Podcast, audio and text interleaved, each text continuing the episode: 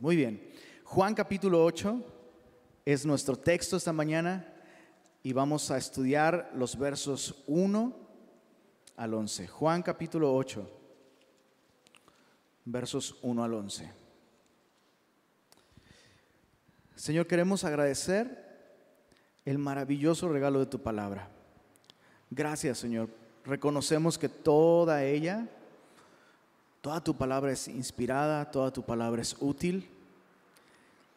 Pero hay porciones de tu palabra que son especiales para nosotros, Señor. Nos afectan más, nos conmueven más, Señor. Y hay porciones de tu palabra en las que vemos brillar tu carácter de un modo más, más intenso que en otras, Señor. Y te queremos pedir que de, eh, de manera especial uses esta porción de tu palabra para revelarnos tu carácter y tu amor, Señor. Y pedimos esto en tu nombre, Jesús. Amén. Juan capítulo 8, versos 1 al 11, es eh, una de las porciones, yo creo, que más han quedado grabadas en la mente, no solo de los cristianos, sino incluso los no cristianos, incluso personas que nunca han leído, leído una Biblia, han escuchado esta historia. ¿Por qué? Porque es una de esas historias en las que el carácter de Dios y la condición del hombre son descritas con una precisión y, una fuerza increíble. Y dice así desde el verso 1, y Jesús se fue al monte de los olivos y por la mañana volvió al templo y todo el pueblo vino a él y sentado él les enseñaba. Ese es uno de esos capítulos que están mal divididos. Recuerda que los capítulos, esta división de capítulos en la Biblia, no es parte de la escritura original. Los capítulos se añadieron simplemente para facilitar la lectura pública y que puedas ir a un pasaje específico. Bueno, esta es una de esas divisiones en las que yo no sé si el divisor de, los capítulos se quedó dormido entre el verso 53 y el verso 1 y simplemente dijo capítulo 8. Realmente el verso, el verso 1 es el final perfecto del capítulo anterior, donde dice que cada uno se fue a su casa y Jesús se fue al monte de los olivos. Y, este es un buen contraste que nos enseña algo. Por un lado, Jesús no podía irse a su casa, no porque no estuviera en su, en su lugar de vivienda, donde él vivía, sino porque el Hijo del Hombre no tiene ni dónde recostar la cabeza. Pero hay algo más importante aún. Jesús solía ir al monte de los olivos a buscar a su Padre en oración. Sabemos, lo sabemos muy bien por los evangelios, que cuando Jesús estaba en Jerusalén, el monte de los olivos era como su punto de encuentro con el Padre Celestial.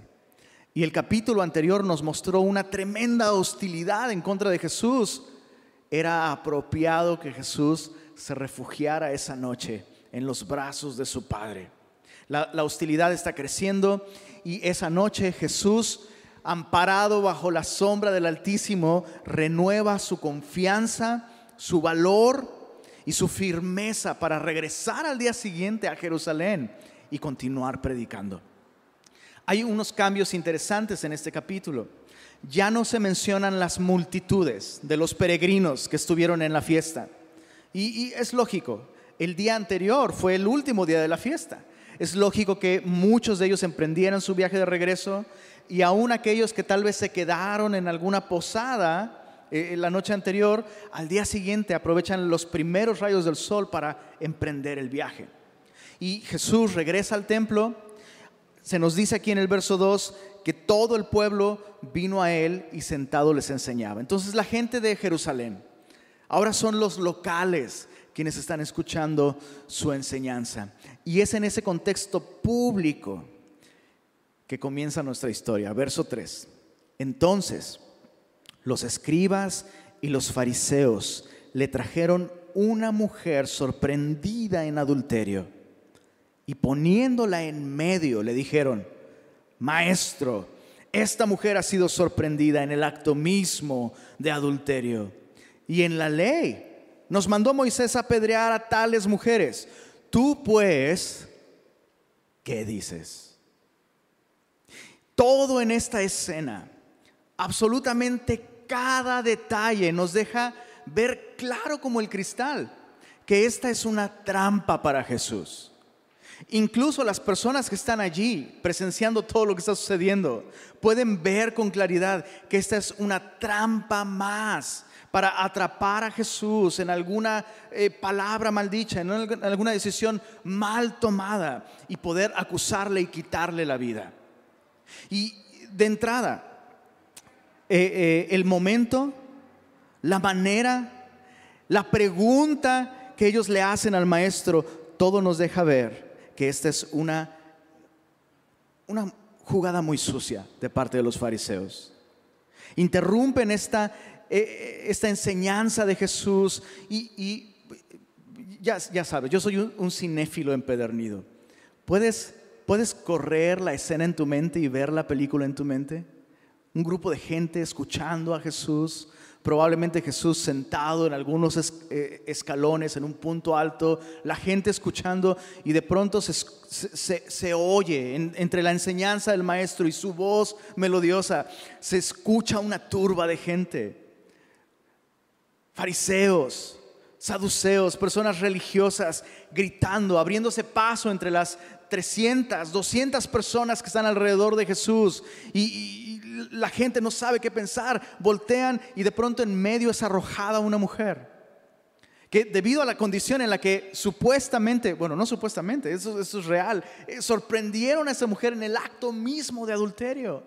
Todo está diseñado para manipular la situación y hacer caer a Jesús. Pero antes de ver aspectos de esta manipulación, que es importante comprenderlos, puedes ver que el momento nos dice mucho acerca de sus intenciones.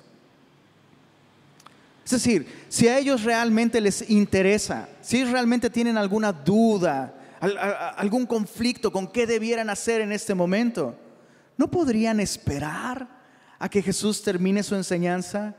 Tal vez custodiar a esta mujer y de un modo pudoroso, de un modo privado, de, un modo discreto acercarse con el maestro y preguntar qué, tendrían que hacer. Pero no, ellos interrumpen su enseñanza porque quieren público, quieren personas que ejerzan presión sobre Jesús. Jesús que ha estado enseñando acerca del amor de Dios, del perdón, de la salvación que hay confiando en Él. Bueno, vamos a ver si salvas a esta mujer, Mesías. Ellos diseñaron todo esto específicamente para manipular emocionalmente no solo a Jesús, sino a la multitud también. Y eso nos enseña algo con respecto a el legalismo. Porque esos hombres son eso, son legalistas. Legalistas.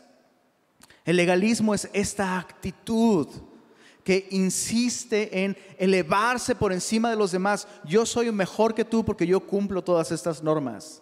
Yo soy más santo que tú porque yo me esfuerzo más que tú. E, en el capítulo anterior vimos cómo esta misma gente dijo, estos que no entienden, que no conocen, que no escuchan la ley, son malditos, no como nosotros. Es esta actitud terrible que insiste en asegurar que yo tengo algo que puedo presentar ante Dios para ganarme su favor, su aceptación y su respeto.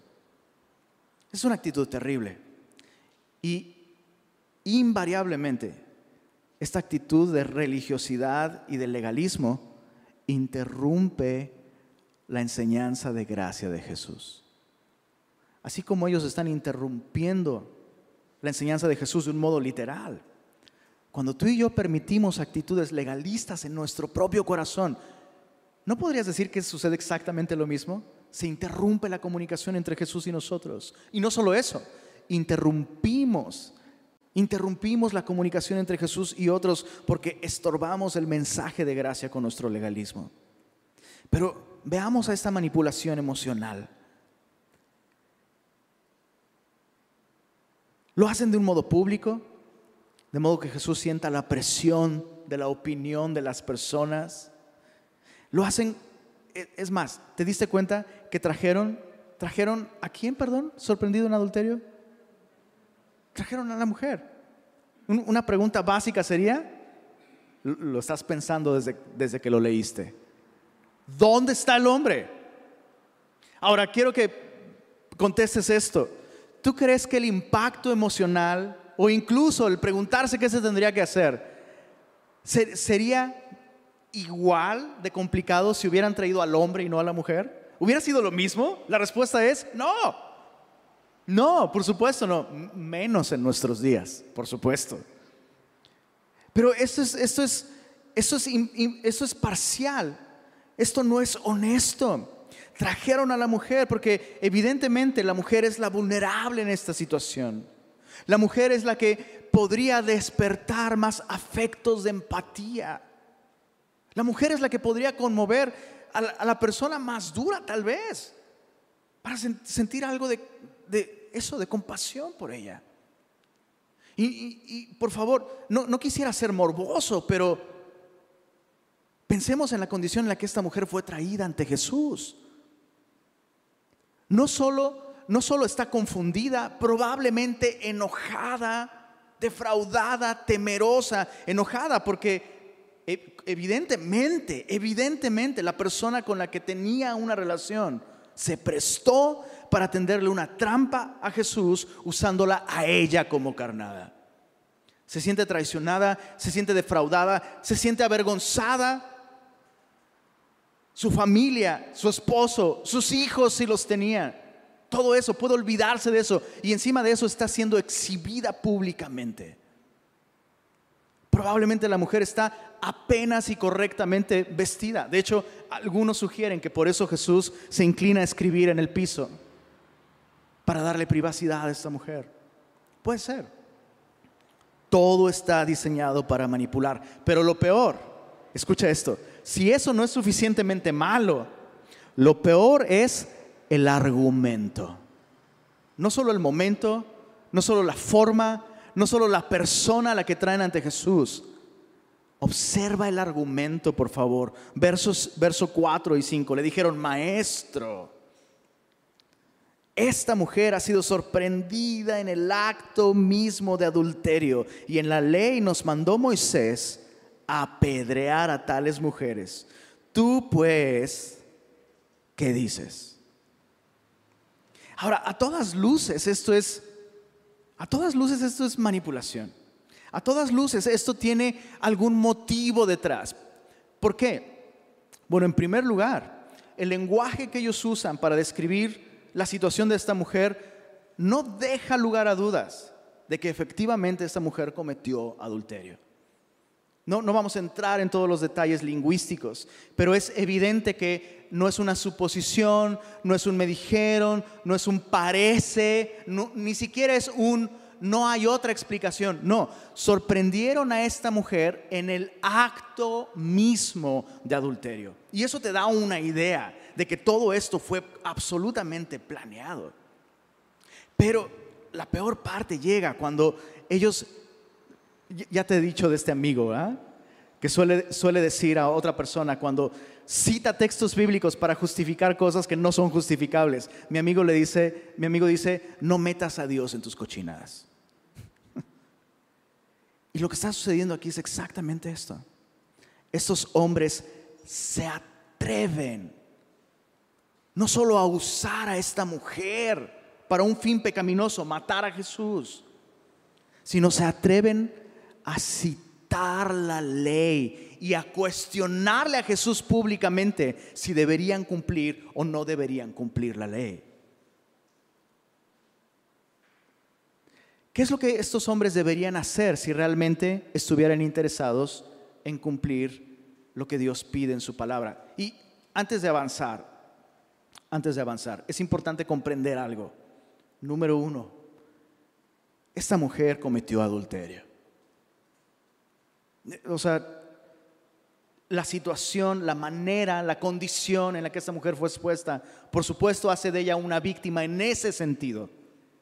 Pero esta no es una víctima inocente. Esta mujer pecó contra su esposo, pecó contra su familia, pecó contra Dios. Y como parte del pueblo de Dios, es muy importante entender esto, de verdad, por favor, escucha esto con mucha atención. Parte de las leyes que Dios determinó para su pueblo, ¿ok? Para su pueblo, fue que todos los adúlteros, aquellos que eran sorprendidos en adulterio, tenían que ser apedreados. Pero la ley determina específicamente que tienen que ser apedreados los dos adúlteros. Ojo, e, e, esta, esta parte de la ley le fue dada a la nación de Israel para evitar qué cosa? Para evitar el deterioro moral de la nación. Independientemente de que estas personas fueran apedreadas o no, había un aspecto de la justicia divina que aún no enfrentaban.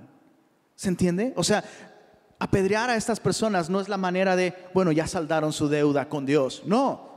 E, e, esta, esta era una ley que por supuesto tenía aspectos morales muy importantes. Pero esta no es una ley vigente el día de hoy. Y es importante, pareciera que cosas tan evidentes, de pronto las pasamos por alto. Si esta fuera la manera en la que Dios trata a los adúlteros en, todo, en todos los momentos y en todas las culturas, oh, esta reunión tendría el 50% de asistentes, en el mejor de los casos tal vez. Entonces es importante entender esto porque de ninguna manera debemos tomar este tipo de leyes en el Antiguo Testamento para... Incluso tenemos esta expresión el día de hoy. Vas a una enseñanza bíblica y una expresión común es, hoy estuvieron duras, ¿qué cosa? Hoy estuvieron duras las pedradas. Hablando de generación de cristal, ¿no? Eh, pregúntale a alguien en aquella época, esas eran pedradas. Pero estoy de acuerdo, Estoy de acuerdo con que algunas veces podemos tener esta actitud, tomar verdades bíblicas y usarlas para herir a las personas. De ninguna manera esto es algo que Dios honra. Es importante entender esto. Entonces, la ley de Dios demandaba que esta mujer, por ser judía, al haber cometido adulterio, junto con el adúltero, junto con el hombre, esa mujer debía ser apedreada. Entonces lo que esos hombres tendrían que estar haciendo es llevar el caso ante el Sanedrín. Eso es lo que tendrían que haber hecho. Porque el Sanedrín era ese grupo de personas que tenían la autoridad de escuchar un caso, analizar la evidencia. No te voy a citar todos los textos bíblicos, pero hay muchos textos bíblicos en el Antiguo Testamento que indican qué se debía hacer en caso de que alguien hubiera cometido un crimen que ameritaba la pena de muerte. Debía haber por lo menos dos, testigos, ideal tres testigos. Los testimonios tenían que coincidir perfectamente.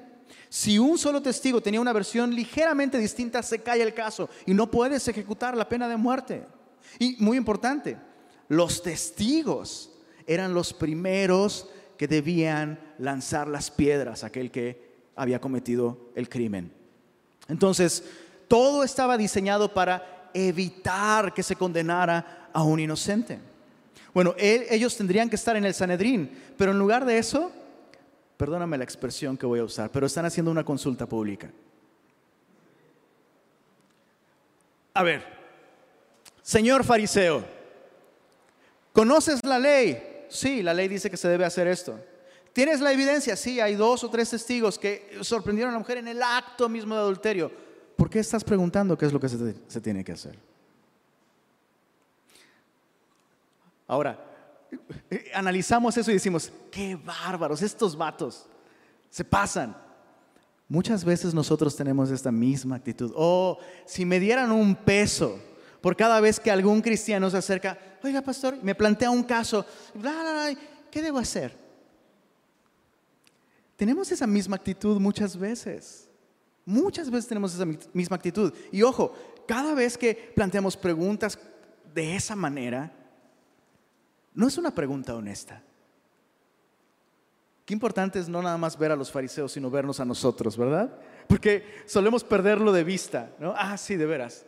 La Biblia se trata de conocer a Jesús y de ver cómo estoy yo en relación con Él. Bueno, esa es la actitud con la que ellos están preguntando. Ahora, el dilema para Jesús es grandísimo. Dice en el verso, dice el verso 6, dice, mas esto decían tentándole.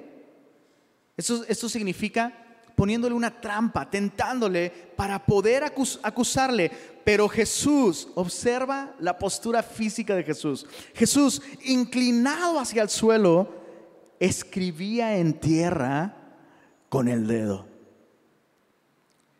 Yo no puedo pensar en ningún otro lugar de los evangelios donde veamos a Jesús hacer esto, especialmente después de que le presentan un caso, déjame usar esta, expresión, un caso imposible. Es un caso imposible. Puedes imaginar a los fariseos con una sonrisa perversa en el rostro, pensando, te atrapamos.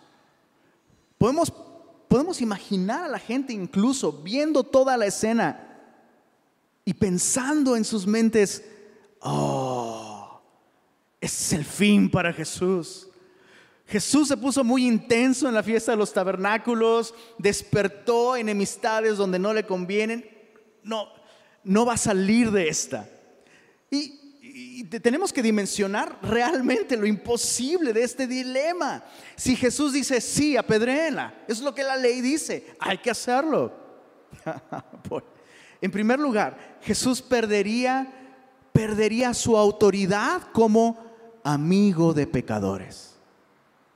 Ese es el, el apodo que le pusieron a Jesús.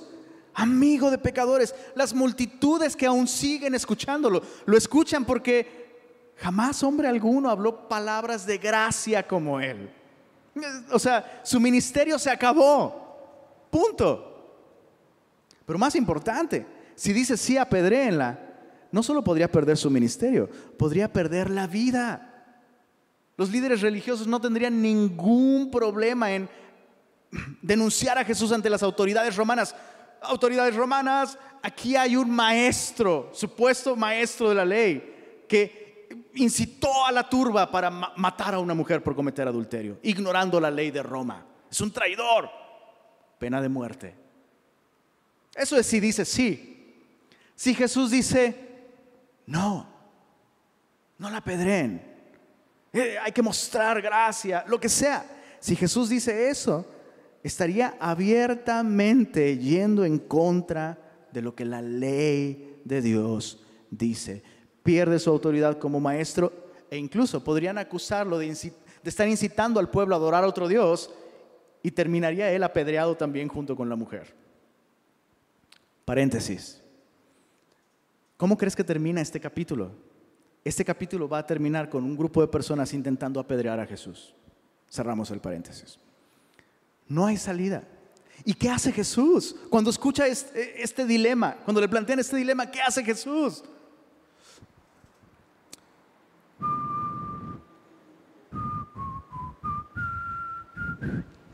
De, pronto pudiera, pudiera parecer que Jesús está adoptando esta actitud. Ah, ¿Conoces, ¿Conoces esta respuesta? Cuando alguien te habla de cosas que no quieres oír y tú sigues con lo tuyo y pones la mano así, háblale a la mano.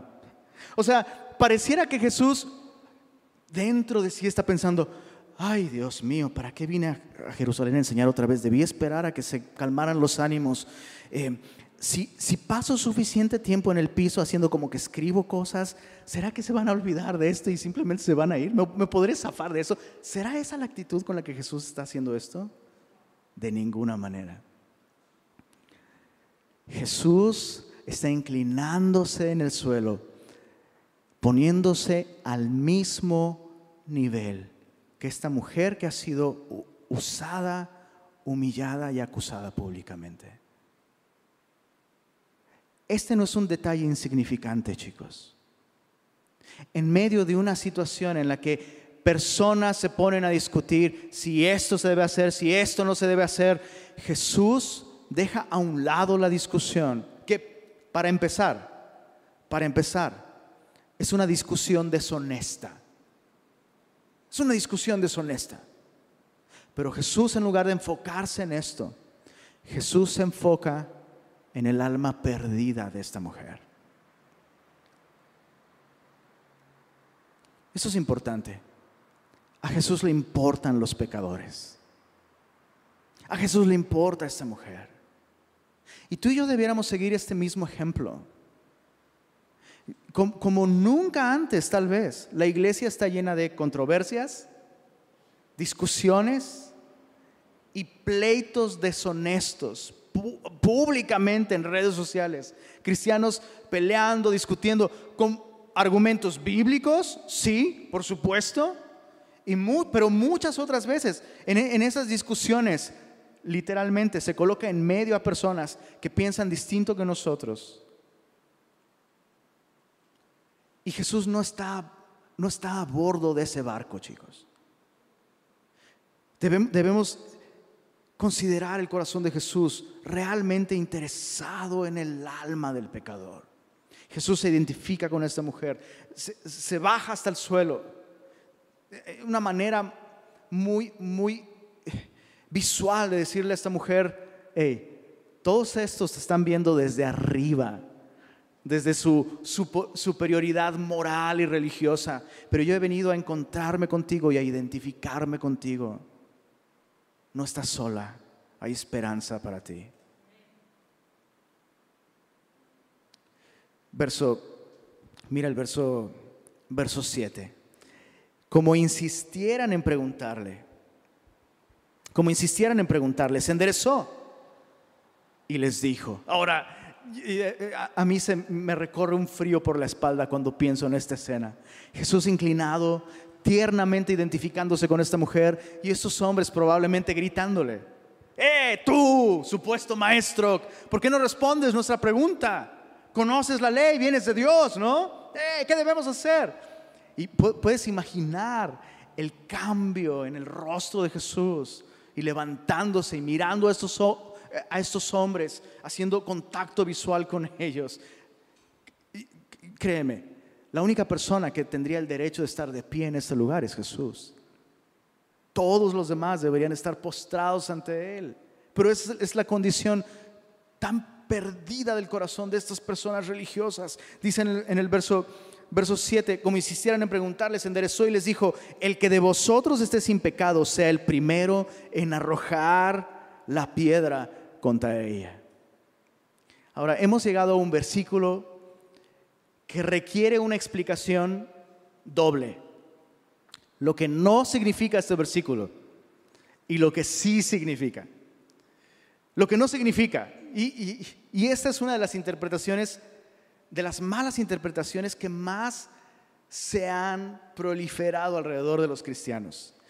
Este texto no significa que solo alguien sin pecado puede exhortar, corregir o amonestar el pecado de otras personas. E, eso es muy importante comprenderlo, chicos. Tantas veces, o sea, puedes imaginarte a Pablo exhortando a las, a, las congregaciones cristianas, tal vez denunciando algún pecado, como con los corintios. Y puedes imaginar a los corintios diciendo, oye Pablo, si tú estás libre de pecado, entonces puedes tirar la primera piedra. Sería imposible que hubiera iglesia, sería imposible que hubiera incluso que hubiera sociedad si no hay alguien que es capaz de decir, esto está mal y se tiene que tratar con esto. Entonces, no usemos este versículo como un amparo judicial espiritual para evitar que nuestro hermano en Cristo, nuestro familiar, nuestro, nuestro cónyuge, nuestro pastor, nuestro discipulador, nos ayuden a ver el pecado no significa que solo alguien sin pecado puede exhortar. Tampoco significa que debemos olvidar la diferencia entre lo bueno y lo malo. Eh, todos somos pecadores, entonces no hay necesidad de denunciar eh, eh, el pecado, de advertir el pecado. No, no significa eso. Tampoco significa, y esto es importante, tampoco significa que Dios ya no juzga el pecado. Esa es, una idea que debemos de, tomar con cuidado. ¿Alguna vez has escuchado esta expresión? Cristianos citando esta expresión casi, casi como si fuera un versículo de la Biblia. Dios no juzga a nadie. ¿Has oído esta expresión en boca de cristianos? Yo la he escuchado. Dios no juzga a nadie. O incluso es el Dios del Antiguo Testamento juzgaba, pero Jesús vino Jesús vino para traer una era de gracia en la que el juicio ya no existe. esas interpretaciones son peligrosas porque hay un elemento de verdad allí. Pero es importante comprender bien ese aspecto de verdad para no caer en el error. ¿En qué sentido Jesús nos libra del juicio de Dios? Escucha, Jesús nos libra del juicio de Dios enfrentando el juicio de Dios. No significa que Dios ya no juzgue, porque Dios ya no, ya no cree que es necesario hacer distinción entre el bien y el mal. La razón misma por la que Jesús está allí, en carne y hueso, es precisamente porque Dios juzga el pecado y la paga del pecado es muerte. Entonces no podemos despojar a Dios de su atributo de justicia y de esa manera abaratar su gracia. Su gracia no sería gracia si su justicia no fuera justicia. ¿Qué significa la gracia para alguien que cree que no hay nada que juzgar? No significa nada, eso no es gracia. Entonces, ¿qué es lo que no significa este verso? No significa que Dios ya no juzga el pecado, no significa que solo alguien sin pecado puede exhortarnos o corregirnos, no significa que debemos olvidar la diferencia entre lo bueno y lo malo. Ok, ¿Qué es lo que sí significa? Tenemos que pensar en el contexto. Cuando Jesús está, está poniéndose de pie, mirando a estos hombres y diciendo, el que de vosotros esté sin pecado, sea el primero en arrojar la piedra contra ella. Quiero que observes algo. Realmente Jesús está diciendo, la ley se tiene que cumplir. Seamos objetivos. Lo que Jesús está diciendo es, la ley se tiene que cumplir. Pero a la par de eso, Jesús está exponiendo, Jesús está exponiendo las intenciones torcidas y perversas de estas personas. El texto no nos da esos detalles, pero, pero, yo puedo imaginar a Jesús poniéndose de pie y específicamente volteando a ver volteando a ver a las personas que planearon todo esto. Déjame ir un poco más allá. Quiero insistir en que esto no está en la Biblia, ¿ok? Pero es una muy buena posibilidad. Hace un rato hicimos una pregunta. ¿Dónde está el hombre? ¿Me permite sugerirte algo? El hombre está ahí. El hombre está ahí. Probablemente el hombre es uno de los que se ofreció como testigo, probablemente él es uno de los que idearon este plan, no, no lo sé. Pero estoy casi seguro de que el hombre está allí.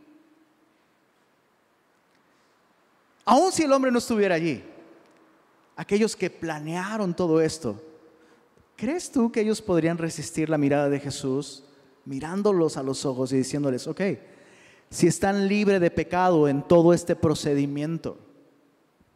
Eso es lo que Jesús está diciendo. Si están libres del de pecado en su motivación, en sus razones, en la manera de hacer esto, adelante. Por otro lado, esa es una manera de Jesús de decir, quiero ver quiénes son los testigos. Y si los, los testigos están haciendo esto realmente sin pecado, quiero conocerlos. Es maravilloso. Es maravillosa la sabiduría, la fuerza. Pero, pero, pero aún más, escucha esto, la gracia de Jesús para estos hombres. Es fácil leer esta historia y pensar que los villanos son solamente, solamente los líderes religiosos y que Jesús ama a esta mujer pero que odia a estos hombres. ¿Me permites decirte algo atrevido? Jesús ama a estos hombres. Jesús ama a estos hombres que pasan horas estudiando la Biblia con razones impuras. Jesús ama a estos hombres que han convertido la verdad preciosa de la palabra de Dios en un instrumento para lastimar a otros. Jesús ama a esos hombres. ¿Y cómo está mostrándoles su amor a ellos? Confrontándolos con su pecado. Jesús está dándoles razones para confiar en Él. Jesús está dándoles evidencias. Hey, yo conozco exactamente qué es lo que sucedió aquí. O sea, puedes imaginar, entre toda esta gente, Jesús voltea a ver exactamente a la persona que planeó todo esto. Oh, Tú entiendes lo que estoy diciendo. Es, es obvio. Él sabe. Él sabe. ¿Cómo podría yo tomar una piedra y levantarla bajo esa mirada? Él lo sabe todo. Jesús mostró su amor para estos hombres religiosos, confrontándolos con su pecado. Antes de avanzar, esto es un punto importante. Especialmente como semillosos. Especialmente como semillosos. Es muy importante cuidarnos de no caer en estos dos extremos. Ah, esa gente religiosa. Ah, nosotros contra ellos. No, no, no. Eso está mal. Pero también eh, eh, es, es equivocado eh, condenar a aquellos que están luchando con su pecado, condenar a aquellos que evidentemente no tienen una relación con el Señor, pero son parte de nuestra comunidad. ¿Qué es lo que tenemos que hacer? La escritura, la escritura es muy clara. Antes de ayudar a otro a sacar la paja de su ojo, tienes que sacar la enorme viga del tuyo es muy importante porque leemos estas porciones bíblicas y nos quedamos con la conclusión equivocada de, bueno, pues, hablando de estos perversículos, ¿no? Pues cada quien, ¿qué quiere decir eso para empezar? No, no debemos abandonar a la persona en su pecado, sea pecado de religiosidad, sea pecado de irreligiosidad. Jesús los ama a los dos. Bueno, continuamos con la historia. Dice el verso verso 8, e inclinándose de nuevo hacia el suelo, siguió escribiendo en tierra.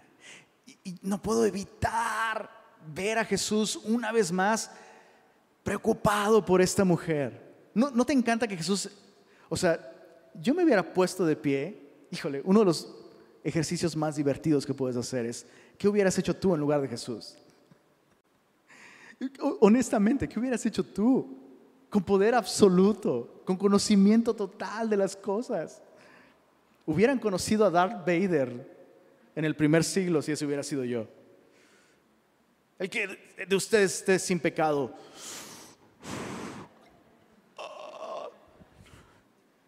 Pero no, otra vez, Jesús los ama. Y Jesús ama a esta mujer. Jesús se inclina de nuevo al suelo. Eh, una manera de reiterarle a esta mujer no estás sola. Ahora mira el verso, verso 9. Pero ellos al oír esto, acusados, acusados por qué, perdón? ¿No te, ¿No te parece bastante revelador esto?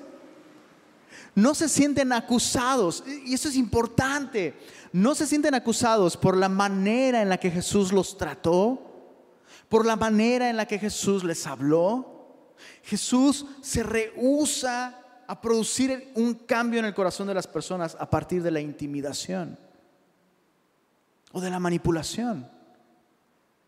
No, no se sienten condenados por la manera en la que Él los ha tratado. Se sienten condenados por sus propias conciencias. Qué importante es esto. Eh, déjame sugerirte esto. Jamás, jamás, jamás te atrevas a exhortar a alguien sin primero examinar tu propia conciencia, tus motivos, pero además sin tener un corazón compasivo por las personas, porque de otra manera, aunque lo que digas puede ser cierto, puede ser correcto, y aunque la persona realmente pueda necesitar una exhortación, si no lo haces con el mismo corazón de Jesús, vas a terminar lastimando innecesariamente. Ojo, hacerlo correctamente también va a traer dolor, pero hay distintos tipos de dolor, ¿verdad? Hay distintos tipos de dolor. Hay dolores que sanan, como los, los ocasionados por un médico o por un cirujano. Y es inevitable causar dolor cuando exhortamos a una persona, pero tenemos que hacerlo con el, con el amor con el que Jesús lo hizo. Dice el verso 9, acusados por su conciencia, salían uno a uno, comenzando desde los más viejos hasta los postreros. Todos los vacunados fueron los primeros en salir. Y quedó solo Jesús y la mujer que estaba en medio. ¿Por qué salieron en ese orden particular y específico? No sé. El texto no dice por qué. Pero déjame sugerirte algo. Entre más años tienes, tienes más cola que te pisen.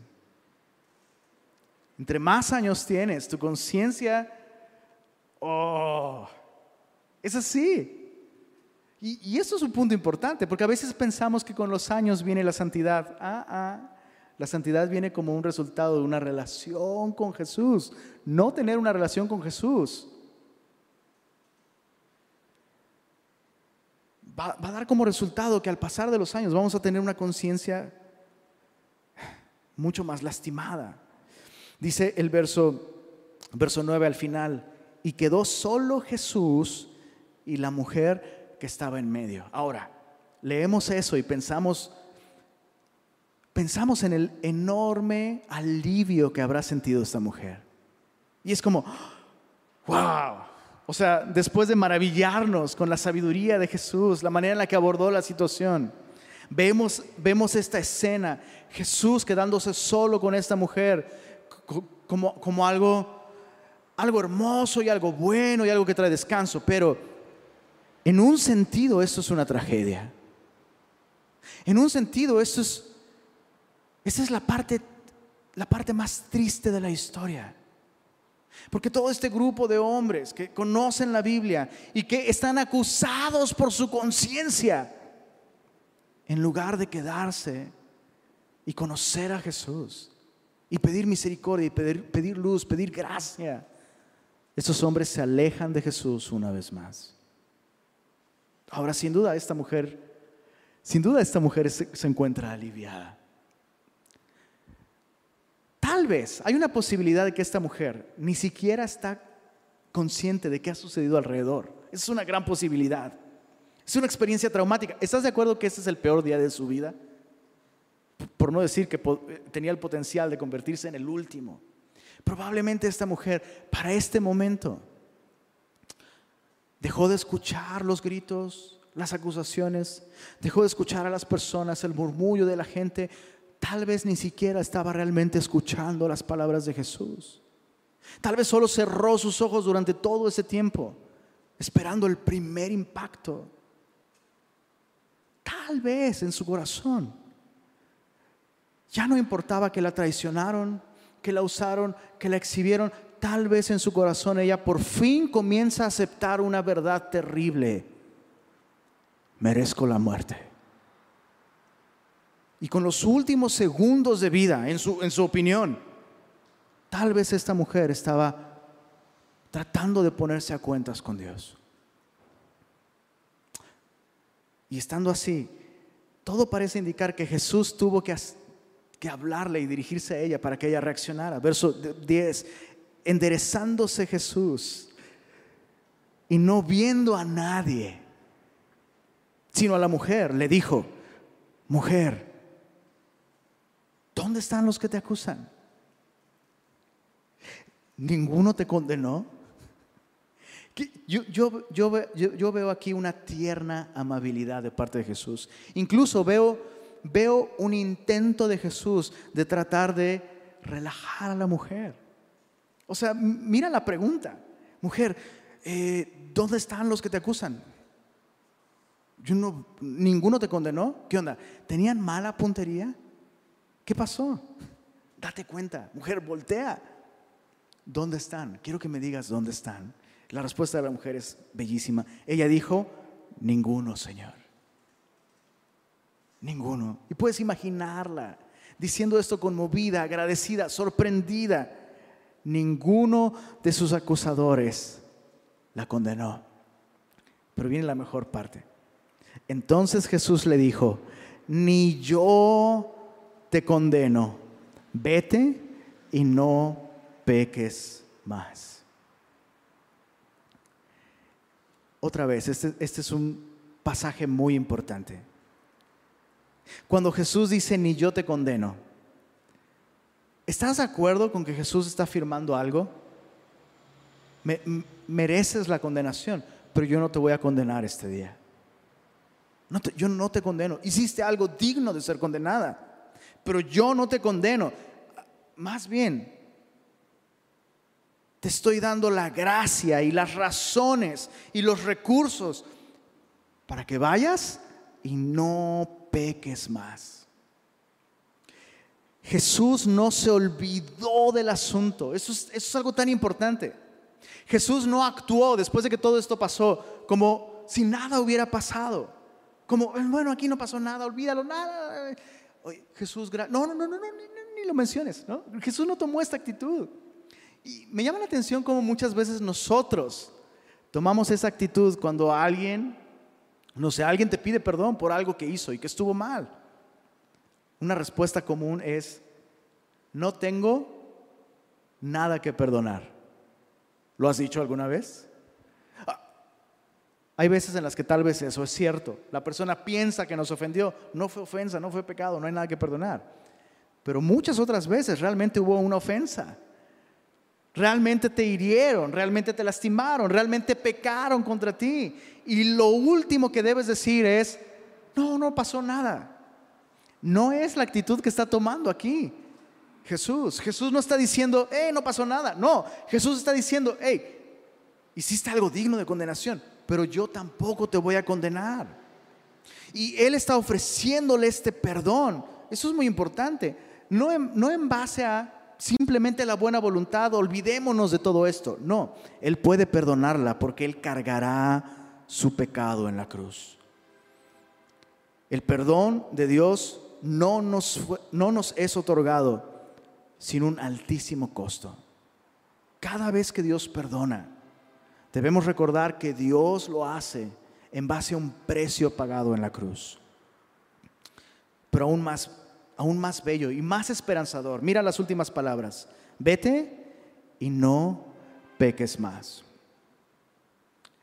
En la reunión anterior pasó el tren también. Pero tocaba más el, Dios mío.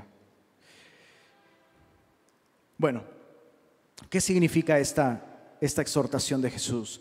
Vete y no peques más. Otra vez, explicación doble. Ese sería un buen versículo para ese hombre manejando, ¿verdad? Vete y ya no peques más. Vete y no toques más. Ah, todo mal. Bueno, ok, ¿qué es lo que no significa vete y no peques más?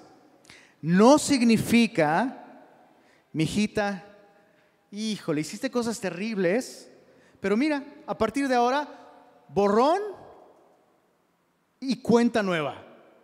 Échale ganas, mija. Esfuérzate. Quiero que de verdad lo intentes que, pongas toda tu fuerza de voluntad. Ya no hagas estas cosas, mijita. ¿Será esa la actitud con la que Jesús está diciendo esto? No, no significa échale ganas, esfuérzate por cambiar. Lo importante es que lo intentes. Si no lo logras, pues bueno, vuelve a intentarlo. Esto no es lo que significa. ¿Qué es lo que sí significa? Significa, no quiero que lo intentes, quiero que lo dejes para siempre. Y puedes hacerlo Puedes hacerlo porque mi gracia te da las razones, pero además mi gracia te da los recursos para que lo hagas. Necesitamos este concepto de la gracia de Dios. Necesitamos este concepto bíblico de la gracia de Dios. La gracia de Dios que no nos hace libres del poder del pecado. No es gracia. ¿Qué Salvador sería Jesús? si no nos libra de aquello que nos esclaviza y que nos lleva a la muerte. Significa que hay esperanza. Escucha esto, si tú has confiado en Jesús y, y luchas de un modo personal con un hábito o con un pecado específico, tal vez has llegado incluso a pensar, no puedo, yo no puedo dejar esto. ¿Me permites decirte algo? Tienes razón. Por supuesto. Y es por eso que necesitas un Salvador. Es confiando en Él, es teniendo una relación con Él, dependiendo de su poder, que nosotros podemos vencer el pecado. No podemos vencerlo solos, por eso necesitamos un Salvador. Pero muchos tenemos esta idea de que Jesús no es un salvador, sino un coach que solo me anima, esfuérzate, échale ganas, sé fuerte y valiente, ¿no? Incluso con versos bíblicos. Y hay un lugar para todo esto, pero no podríamos vencer el pecado sin su gracia. Así que si su gracia está en nuestra vida, tú y yo tenemos las razones, las razones, pero también los recursos para vencer el pecado en nuestra vida. Hay esperanza para ti. Hay esperanza para ti. Jesús puede hacerte libre. Escucha, no tienes que ir a la tumba. No tienes que pasar año tras año con la, misma carga de culpabilidad por ese hábito, por ese pecado con el que estás luchando. Déjame terminar leyendo Tito capítulo 2. Tito capítulo 2, con eso terminamos. Es la primera vez que, di, que dije en esta reunión, con esto terminamos, ¿va? O sea, faltan como otras cuatro, por ahí, más o menos. Tito capítulo 2, versos 11 al 14. Esta, esta es la verdadera gracia de Dios, dice así, porque la gracia de Dios se ha manifestado para salvación a todos los hombres, enseñándonos que renunciando a la impiedad y a los deseos mundanos, vivamos en este siglo sobria, justa y piadosamente, aguardando la esperanza bienaventurada y la manifestación gloriosa de nuestro gran Dios y Salvador Jesucristo, quien se dio a sí mismo por nosotros para redimirnos de toda iniquidad y purificar para sí un pueblo propio, celoso de buenas obras. Ahí está todo lo que la gracia nos enseña. La gracia nos enseña a que podemos vivir una vida sobria, justa y piadosa, aguardando, aguardando la esperanza de ver a Jesús. Él es la razón, Él es los recursos para poder vivir una vida de victoria sobre el pecado. Jesús no solo quiere perdonar tus pecados, Jesús quiere hacerte libre del poder del pecado y de esa manera, de esa manera ser tu Salvador. Todos en esta historia son los villanos. Todos. Los fariseos son los villanos. La mujer en adulterio es la villana. El único héroe de esta historia es Jesús. Todos necesitan a Jesús. ¿Con quién te identificas en esta historia? ¿Te identificas con los religiosos? Tienes los versículos, tienes el conocimiento, Tienes razón incluso, pero no tienes gracia en tu corazón. Jesús te ama. Jesús te ama. Y Jesús quiere transformar esa actitud que te está alejando de Él, alejando de otros y arruinando por completo tus relaciones. ¿Te, identificas con el irreligioso? Esta mujer seducida, gobernada por sus deseos, por sus impulsos. Hey, Jesús te ama también. La solución para la religión no es la irreligión. Y la solución para la irreligión no es la religión. La, solución para los dos es una persona. Es Jesús y su gracia. Conozcámoslo. Confiemos en Él. Depositemos nuestro corazón en sus manos y pongamos nuestra esperanza en Él. Señor, gracias por confrontarnos esta mañana con nuestra condición, con nuestra necesidad. Reconocemos, esta mañana reconocemos, Señor, que todos nosotros necesitamos de ti y de tu gracia. Todos somos pecadores, Señor, todos hemos fallado.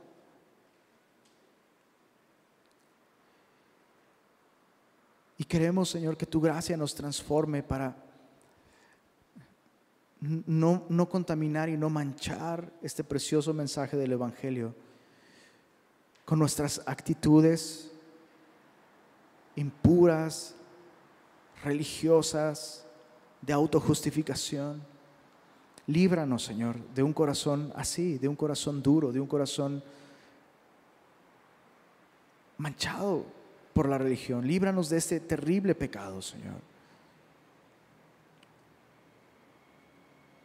Y te pedimos por aquellos que tal vez se encuentran del otro lado, Señor del otro lado del péndulo.